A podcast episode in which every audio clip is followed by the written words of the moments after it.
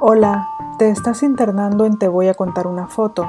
Yo soy Yalpri, fotógrafa de viajes, y en este podcast te voy a relatar las luces que he capturado en mis andanzas.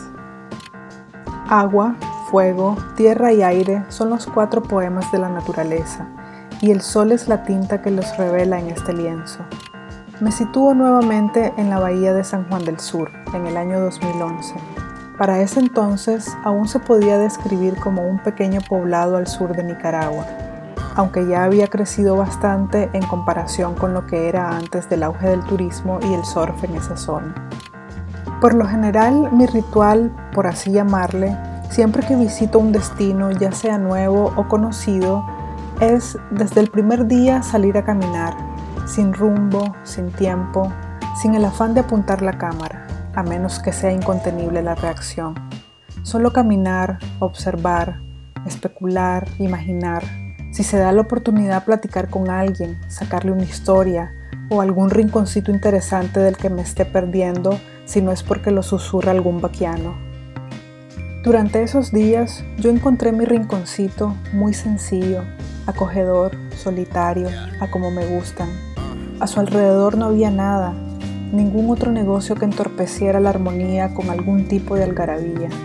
No era temporada alta, así que prácticamente solo estaba yo. Pero lo mejor de todo era una exquisita ensalada de fruta que me refrescaba de pies a cabeza. La intención era quedarme un rato, descansar de la caminata mañanera, rehidratarme y quizás comer algo mientras me cubría del sol de mediodía. Aterricé en una mecedora, saqué una lectura y me congelé ahí. Entre que pasaban las hojas y hojeaba mi alrededor, observé algunos transeúntes sobre la playa, más que nada surfistas divisando oportunidades. No lo pensé mucho y decidí quedarme más tiempo. En lugar de continuar la caminata, sabía que mi tarde de capturas podía estacionarse en ese rinconcito divino.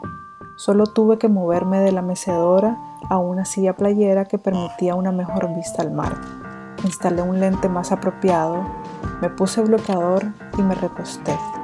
Estuve al pendiente de los rituales surfistas y viendo a los curiosos que se acercaban a maravillarse entre curvas, empujes, cuerpos y derrumbes. La sensación era tan relajante que hasta me quedé dormida unos instantes. Quizás un par de cervecitas embrocadas previamente colaboraron en el adormecimiento. Ya casi a media tarde había un grupo de aproximadamente 10 surfistas entre experimentados y aprendices. Me pareció fácil diferenciarlos por una especie de solemnidad y contemplación que proyectan algunos, además de la seguridad con la que se engalanan y toman sus tablas. Los aprendices están ansiosos, quieren tragarse el océano de una bocanada, chapotear hacia el sol y entubar las estrellas. Arribó el ocaso, partió el viento y las olas reposaron. Era el tiempo de la retirada. Los más nostálgicos se quedaron a admirar la puesta. Yo decidí continuar la marcha sobre la playa, lentamente, mientras admiraba el espectáculo. Divisé una fogata y al tiempo que volteaba la mirada hacia esta creí reconocer a tres personas, una madre y sus dos hijos, para ese tiempo yo trabajaba en una oficina del gobierno de Nicaragua con sede en Estados Unidos y ellos estuvieron ahí en una ocasión. Recibía a mucha gente casi todos los días, pero extrañamente los recordé a ellos por una situación no muy agradable que no viene al caso de escribir. Me detuve un rato, me acerqué un poco. Ambos niños se dirigían hacia la fogata, uno de ellos más prudente que el otro. El niño de la imagen se sentó momentáneamente en el tronco cerca de la fogata. Observó la leña como explorando cuál podría sacar fácilmente. Lo hizo y sin mayor advertencia comenzó a hacer piruetas con el tronco encendido, a la vista y paciencia de su mamá y sin preocupación alguna. Por experiencias poco amigables del pasado, ahora me abstengo de mencionar sobre el riesgo en los juegos de algunos niños y solo espero que los padres recapaciten por su propia cuenta. Continué fotografiando el fulgurante ocaso, quizás explotando un poco la pirotecnia junto a la hoguera, lo que me permitió darle más movimiento a la captura.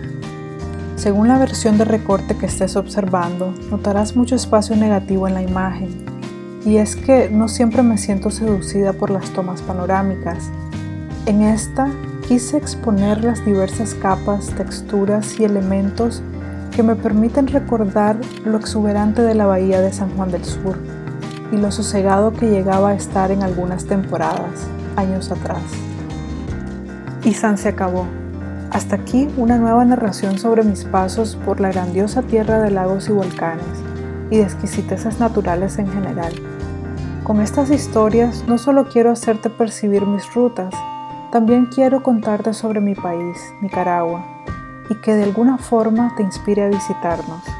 Si sos un escucha por primera vez y te gustó, te invito a que te quedes curioseando las narraciones anteriores y de paso a que sigas este podcast para que te mantengas al tanto de lo venidero. Si ya estuviste por acá anteriormente, te agradezco montones que estés pendiente de este espacio de expresión oral y visual. Te agradezco que mantengas la sintonía y que si te apetece dejes algún comentario en los medios sociales donde tengo presencia. Te voy a contar una foto, puede escucharse en las principales plataformas para podcast como Anchor, Spotify, Google Podcast y Apple Podcast. También puede escucharse y verse en YouTube con algunos acercamientos a los detalles de la foto. En la descripción escrita te comparto los enlaces a mi web y medios sociales donde puedes contemplar un poco más de mis andanzas. Hasta la próxima. Chao.